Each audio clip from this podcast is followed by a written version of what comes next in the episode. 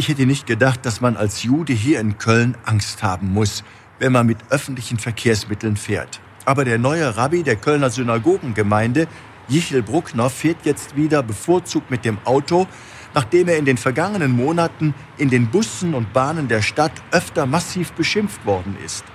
Eigentlich wollte er als Rabbi nahe bei den Menschen sein und dann diese ungeheuerlichen Schmähungen durch andere Fahrgäste.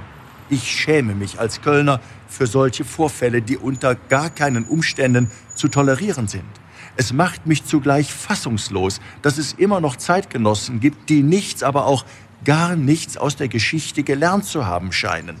Als Erzbischof von Köln möchte ich hier klar und ganz entschieden darauf hinweisen, dass jede Form von Religions- und Fremdenfeindlichkeit bei uns keinen Platz haben darf. Juden, das sind doch unsere älteren Geschwister im Glauben. Und Muslime, so formuliert das auch Papst Franziskus, sind ebenfalls unsere Brüder und Schwestern. Die Religionsfreiheit darf nicht nur im Grundgesetz stehen, wir müssen sie leben. Vom deutschen Boden darf nicht nur nie wieder Krieg ausgehen.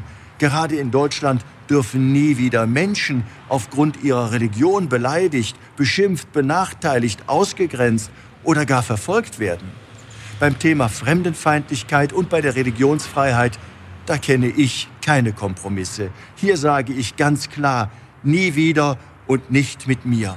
Jeder, der in welcher Form auch immer religions- oder fremdenfeindlichen Hass schürt und verbreitet, der hat weder das Gesetz noch Gott auf seiner Seite.